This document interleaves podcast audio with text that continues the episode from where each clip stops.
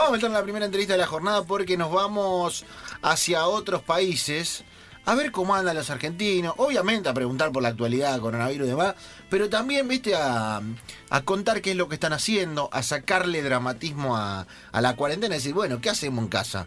¿Qué, qué- de qué va la cosa? Eh, Y para saber también en qué anda mundialista, eh, mundialista, eh, con amplia trayectoria en el fútbol europeo, hoy patente en el fútbol mexicano en otra función. Estoy hablando del señor Leandro Cufré. Leandro, bienvenido a Enganche. Seba Varela, Lucas Rodríguez y Romy Sacher te saludan. ¿Cómo estás?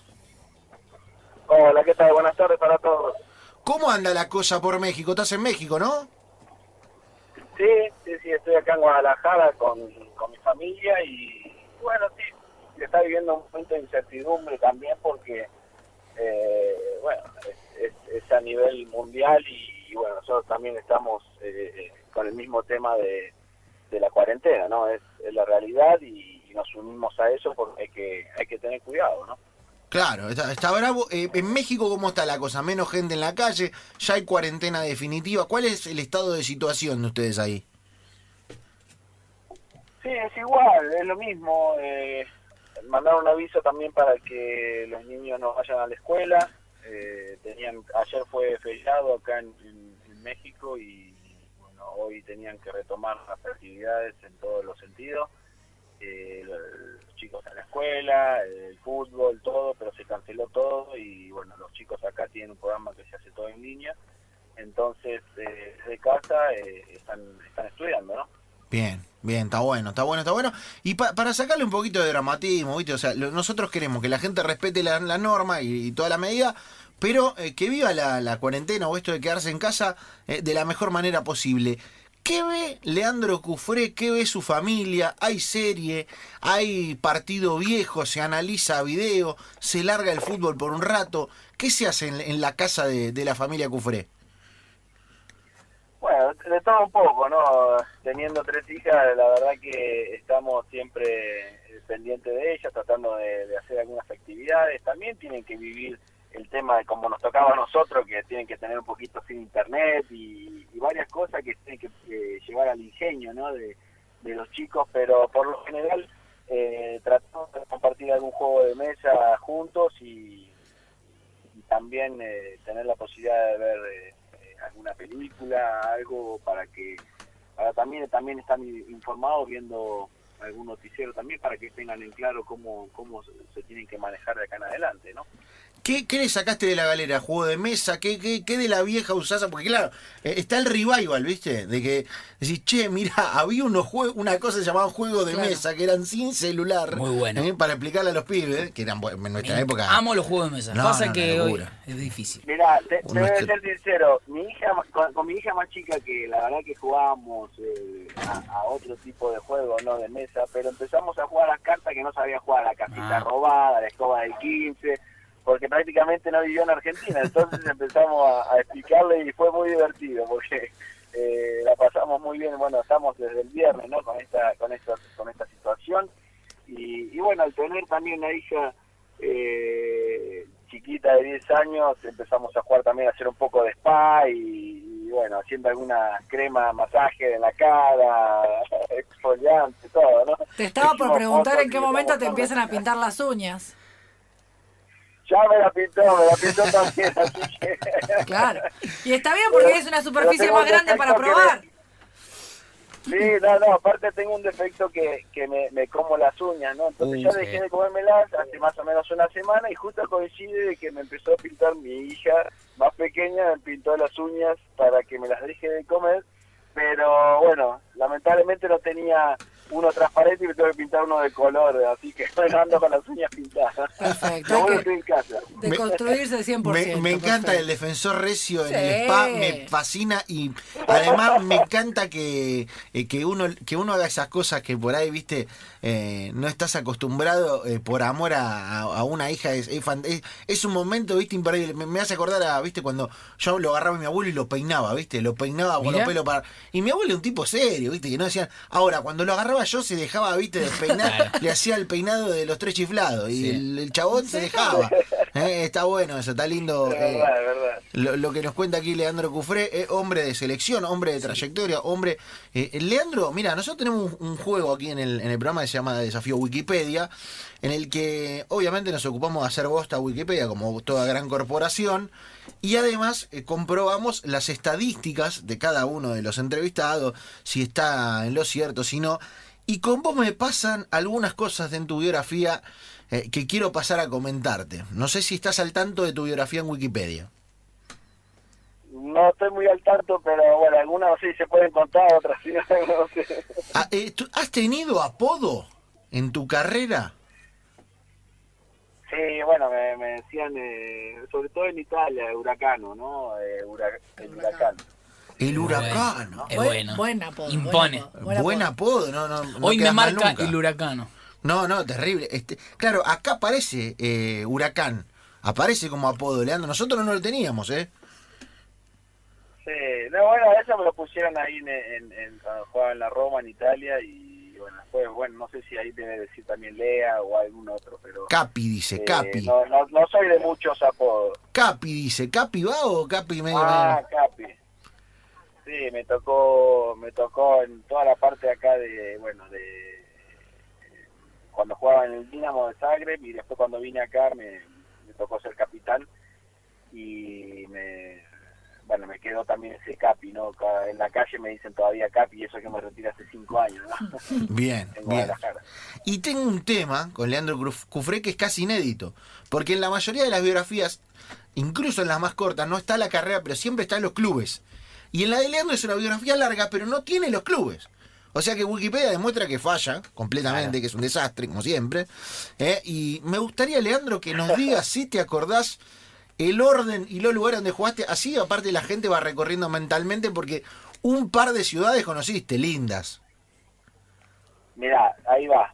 Eh, gimnasia, en el orden, ¿no? Del 96 al 2001. Del 2001, eh, 2001, 2002, 2002, 2003 estuve en la Roma, 2003, 2004 en el Siena, eh, siempre en Italia.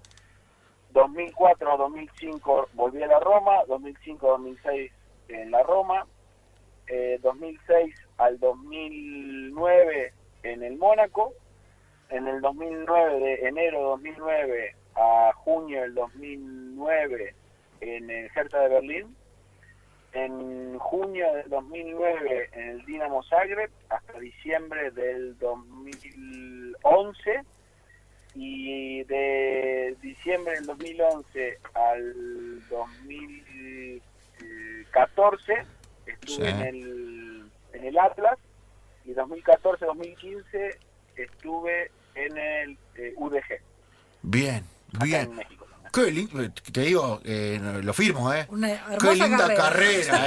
¿eh? Viste que, a ver, hay carreras, hay carreras exitosas, carreras, pero hay carreras que son lindas. Sí. Y la de Cufré como para agarrar y decir, esta me gusta, este Claro. caminito. ¿eh? Aparte va de la mano de, de ir por lugares bonitos. Claro. Eh, ¿cu- ¿Cuál fue el, ma- el- No, tuve la, tuve la suerte de, de verdad de, de vivir en, en ciudades y bueno, equipos muy buenos, pero las ciudades fue increíble, ¿no? Porque tanto donde nací, que es La Plata, después irme directamente, sin escala, a Roma, fue la verdad increíble ese paso. Me tocó un año que fui a préstamo al Siena, una ciudad hermosa, pero por donde la mire, ¿no? Es una ciudad coqueta eh, por donde uno la mire, ¿no? En, eh, están muchas cosas muy lindas que, que se vive eh, en Siena, como el Palio di Siena. Después está toda la región del Chianti, del vino, es, Uh. la Toscana es, es preciosa. No, tremendo. Y después regresar a Roma, que bueno, es, es una ciudad que hasta el día de hoy eh, la tenemos muy presente en toda la familia, que prácticamente todos los años regresamos a ver a- amigos y, y bueno, a recorrer distintos lugares, porque cuando uno está como jugador, esos lugares no, lo- no los podías hacer, ¿no? Porque se vive muy eh, muy muy fuerte el, el tema del fútbol, ¿no? En, en- sobre todo Roma, ¿no? La parte sur de Roma para abajo se vive muy intensa. Después me tocó ir a Mónaco. Ahí me, ahí me quiero parar, fue- Leandro. ¿eh? Ahí me quiero parar en Mónaco porque me imagino que Mónaco debe ser un flash. Vivir en Mónaco debe ser un flash. Contame la vida en Mónaco. contame eh, Parque Automotor, eh, contame Sinoca, Casino de Mónaco, contame gente que te cruzaba, te cruzaste, te cruzaste a la realeza, no sé, dame Mónaco, quiero Mónaco. Algo muy bueno, una experiencia muy linda porque eh, eh, cuando llegué, bueno, estuvo la presentación y, bueno, conocí a la, a- al príncipe, eh, después a, a, la- a las princesas que son la- las hijas del rey ahí. Eh, y contando una anécdota fue que ha- hay una de las princesas eh, que se llama Estefanía, que vive fuera de la realeza, ¿no? Eh, vive, no vive en el Principado, vive abajo con normal, con toda la gente. Y un día estábamos en el supermercado con, con mi esposa y con mi hija y salgo y, y voy a un cajero y me toca la espalda una persona cuando me, me- me doy vuelta así para verla era ella, ¿no? Yo estaba con mi hija que hacía una semana que habíamos llegado a Mónaco, ¿no? Así que fue una experiencia increíble toparse en un cajero con la, la princesa Estefanía, ¿no? Que una Qué semana genial. antes había- ellos eran dueños del club y habían hecho la presentación. Entonces fue fue algo que no me lo esperaba, ¿no? Verla Hola, yo fuera soy de- tu dueña. ¿no? Claro, eso que estás sacando del cajero, te dijo la princesa, es mío, eh, te, te- te estoy depositando yo, te dijo Lea. Aparte, ca- Sí, no, la verdad no sé si estaba haciendo tiempo para entrar al cajero, no creo que necesite sacar efectivo ella. el, ca- el cajero en Mónaco te da, no te da de, de 50, no te da euros, te da de, de, de 200 para arriba, ¿viste? No te da, no te da cambio chico, no tiene cambio chico. No, fue, fue muy chis- la verdad fue muy chistoso, fue muy divertido porque aparte estaba yo cuidando a mi hija pensando que alguien me iba a decir algo porque mi hija estaba muy pequeña ahí, entonces eh, pensando que se me estaba yendo, me tocan la espalda y era ella, no lo podía creer, ¿no? ¿Qué Pero era? Son anécdotas que a uno le queda, ¿no? De, de esa vida en Mónaco y obviamente estaba a, a un paso y cuando, por ejemplo, otra, otra que ahí en ese momento uno lo veía no normal, siempre siendo consciente, ¿no? Pero lo, lo más lindo fue que eh, te asomabas al balcón y veías pasar la Fórmula 1. Entonces era algo muy, muy bueno que después se extrañó, obviamente, ¿no? Qué lindo, porque te Alquilar ese balconcito, Claro, yo, yo te lo noteo. Yo te pongo cuatro plateas. Estaba mal ubicado. Lo hago ¿no? plata al toque, lo hago plata al toque. Estamos charlando con Leandro Cufré, eh, qué vida de futbolista. Ahora quiero preguntar por el Mundial 2006, eh, quiero meterme en eso. eh, pero antes, después de todo este recorrido, ¿qué camiseta te llevaste o te trajiste de, de esa incursión europea? ¿Qué, ¿Qué tenés? ¿Tenés algún trofeo guardado? ¿Cambiaste con algún pope? ¿Mejor rival que enfrentaste? Sí, la verdad que me trataba de, de- de cambiar camisetas, eh, sobre todo con argentinos que estaban en otros equipos. eh, tuve muy buenos compañeros, como por ejemplo tuve a, a Bati en la Roma, tuve Uh. a Totti, a Cafú de compañero, eh, Montela, Vincenzo Montela, Emerson, que fue capitán del, de, Brasil, Candelá, que fue campeón del mundo con, con. Francia, eh, bueno, Antonio Casano. Abel Balbo, tuve de compañero Abel Balbo en la Roma. Eh, después tuve de rivales, por ejemplo, me tocó enfrentar en, Champions contra Zidane, contra los Mm. Galácticos, ¿no? Zidane, eh, Ronaldo, el gordo, eh, Figo, varios varios eh, jugadores que en ese momento eran Beckham mismo, que estaba en el Real Madrid. Después... eh, ¿Quién te- quién te pintó la- ¿Quién te pintó la cara, Lea? todos. Todos. Todos, todos. Pero después tuve la suerte que de- de- eh, fui a, a Croacia también, eh, al Dinamo.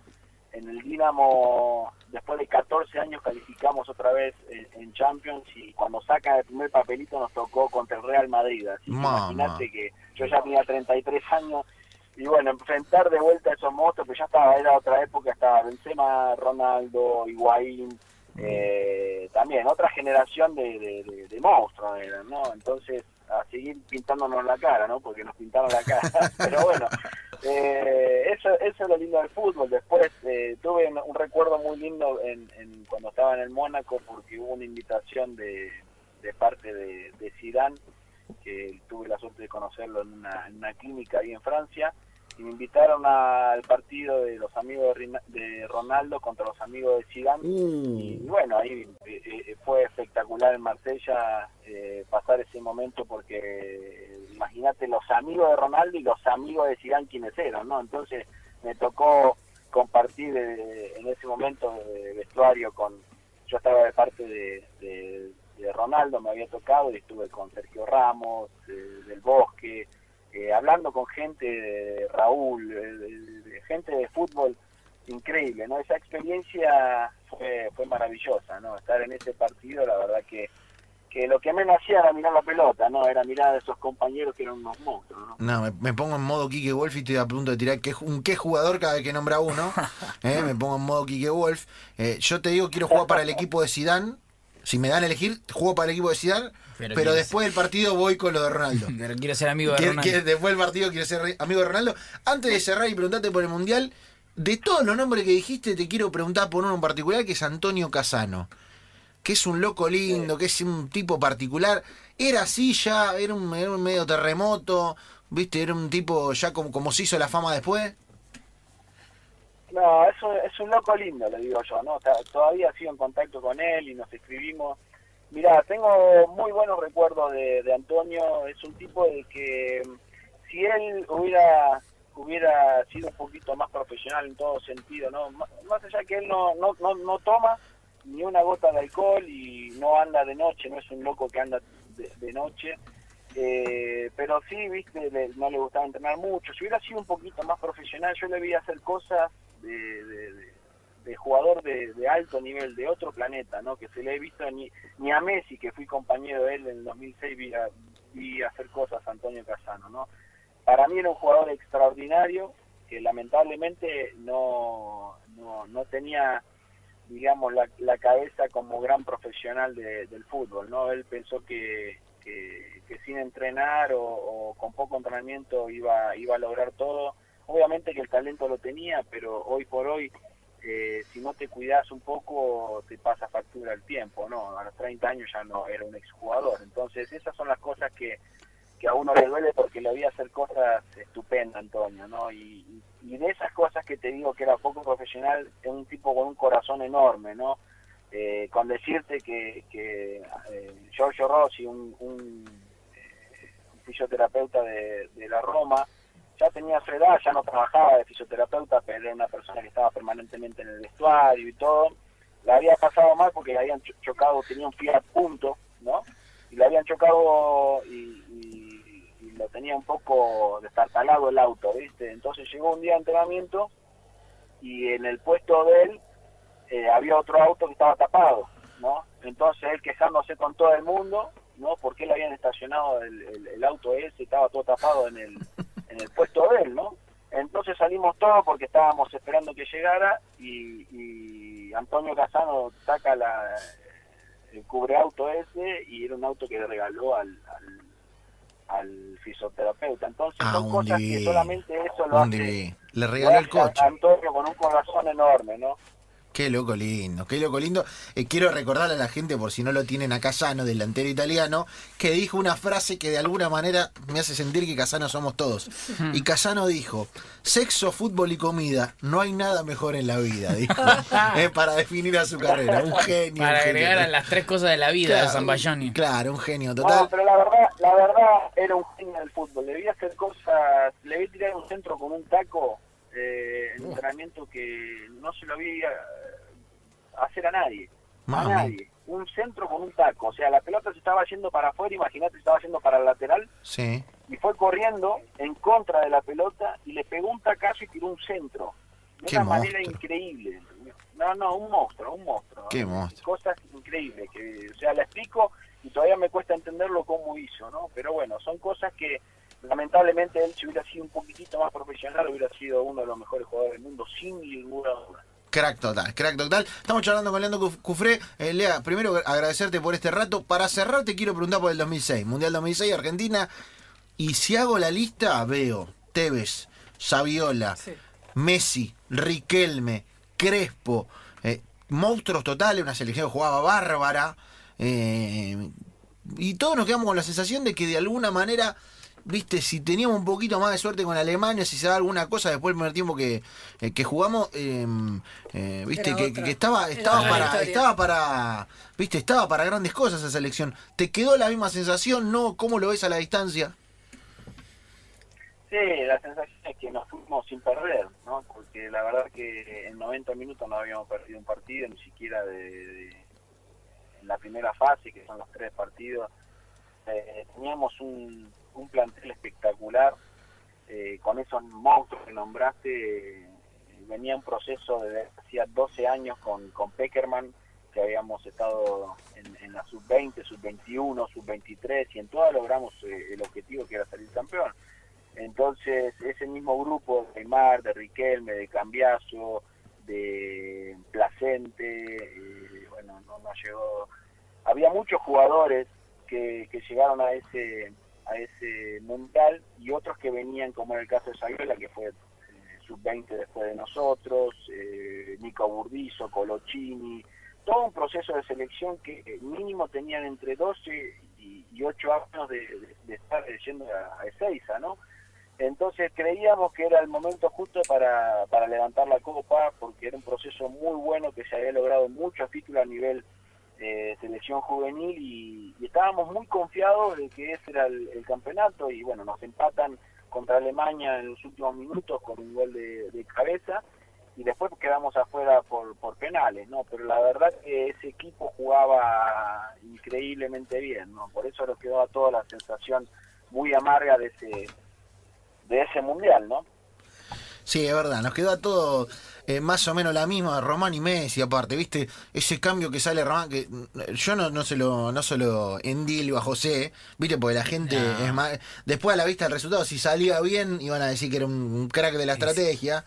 No, Eh, pero José, José es, es, es un señor y nunca dijo que Leo estuvo siempre entre, entre algodones, estaba lastimado, ya no podía correr. Entonces, eh, nunca se defendió diciendo que era el cambio correcto. Todos los que estábamos ahí, te puedo asegurar que si te empieza Alemania en minuto 83 a levantar centro, ¿qué vas a poner? ¿A Messi o vas a poner a Cruz para que te saque de cabeza, faltando 7 minutos? Claro.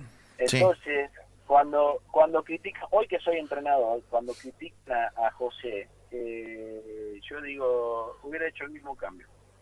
Mira lo que te digo. Pues sabiendo cómo venía, que Leo no estaba bien, que había llegado a ese mundial después de tres meses que había estado entrenando en Ezeiza, porque estaba, no sé si ustedes se acuerdan cómo llegó al mundial, eh, que se había lastimado en diciembre y fue tres meses a entrenar a Ezeiza con, con la selección y lo llevaron justito, Heinze que estaba con los cruzados rotos y llegó al primer partido sin haber hecho un partido amistoso y, y sin embargo fue y lo bancó y lo llevó. Entonces hay muchas cosas que por ahí la gente no sabe y, y no tiene por qué saberla porque uno ve el partido y se queda con lo del partido, pero eh, muchos sabemos que Leo no estaba en condiciones como para, para volver a jugar un partido después de casi 48, 48 horas que había jugado, ¿no? Entonces es muy difícil, es muy difícil, entiendo, todos eh, decimos, bueno, sale Román, entra Messi, otro que la tiene la pelota, pero si no estaba el esfuerzo para tener con, con Messi, ya era el último cambio y te estaban tirando centro, ya la- eh, Román la veía porque ni siquiera era el cambio sacado a Román.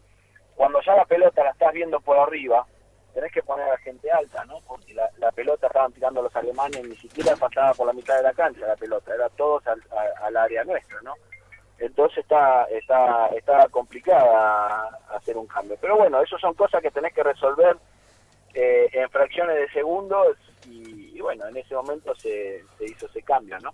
Está bueno, está bueno lo que cuenta Lea Cufré, que es de alguna manera eh, develar una historia o, ampliar una historia que por ahí no se sabe, ¿viste? Siempre la gente queda en recuerdo, no, Peckerman sacó a Riquelme, no puso a Messi, Messi quedó con, eh, comiendo chicle en el banco y nos dice, Lea, pará, Messi no estaba al 100, ¿me entendés? Venía de lesiones, en la, ¿viste? Por ahí en la intimidad se sabía que en las prácticas, ¿viste? Estaba con, con alguna molestia eh, y claro, la, la memoria popular eso te lo esquiva, ¿viste? Te queda Peckerman como como el malo de la película, yo lo dije a título personal, yo no le endilgo ese cambio, digo, me parece que la selección juega bárbaro y a veces el fútbol tiene eh, momentos en los que eh, si uno lo mira fríamente, tal vez era lo que dice Leandro, era poner a uno que, que, que la saque de arriba. Eh, no sé qué pensar el resto, el resto de la mesa, pero A me mí, parece lo- por a- ahí. a mí en realidad lo que me, me parece interesante es esta mirada más introspectiva también, que tiene que ver con el rol que cumple él hoy como Sí, entrenador. sí, claro. Porque una cosa es entenderlo como jugador y otra cosa es cuando estás del otro lado, cuando cambias del lado de la raya, eh, te cambia mucho la, Sí. la forma de ver el juego y, la, y sobre todo porque me parece que en esta es lo que él decía y darle la derecha a José, que se la cargó él y no salió a decir, no, mira, en realidad, o, o en un momento donde ton- todos ponen excusas por todo, bancársela y fumársela que viene, también me parece una, una, una acción muy valiosa de parte de Peckerman. Y aparte fue un, una... estaba criticando todo todo el país, imagínate Claro. que era muy fácil para él decir eso, ¿no? Sin embargo se, se, se hizo cargo, dijo, no, está bien, no pasa nada, y, y todos decíamos, ¿por qué no dice José la verdad? Pero es un señor, por eso José Exacto. para, para nosotros como jugadores es lo máximo, ¿no? Como, como entrenador, fue lo máximo como entrenador. Linda charla con Leandro Cufré desde México. eh, nos cuenta un poquito de qué va la cuarentena. Charlamos de su carrera de Mónaco de fútbol. Eh, Lea, gracias. eh, ahora, suerte. viene el, de- ahora viene el desfile, me imagino ya. Ahora viene la, manicura, el desfile, la planchita, todo. Tutoriales, eh, pará, tutori- tutoriales. Todo, Tutor- todo, todo. Máscara de bueno, barro. Está bueno, está bueno, está bueno. está bueno. Eh, nada, Lea, a, a seguir bancando, bancando la espera y, y gracias por este rato y por la linda charla, hermano. Bueno, muchas gracias a ustedes y bueno, me hicieron vivir un, un rato muy bueno, así que espero que se vuelva a repetir y, y bueno, acá tienen mi teléfono y estaré a disposición siempre para hablar con ustedes. Dale, abrazo grande. Abrazo grande, señores. Leandro Un Cufré. abrazo grande, saludos.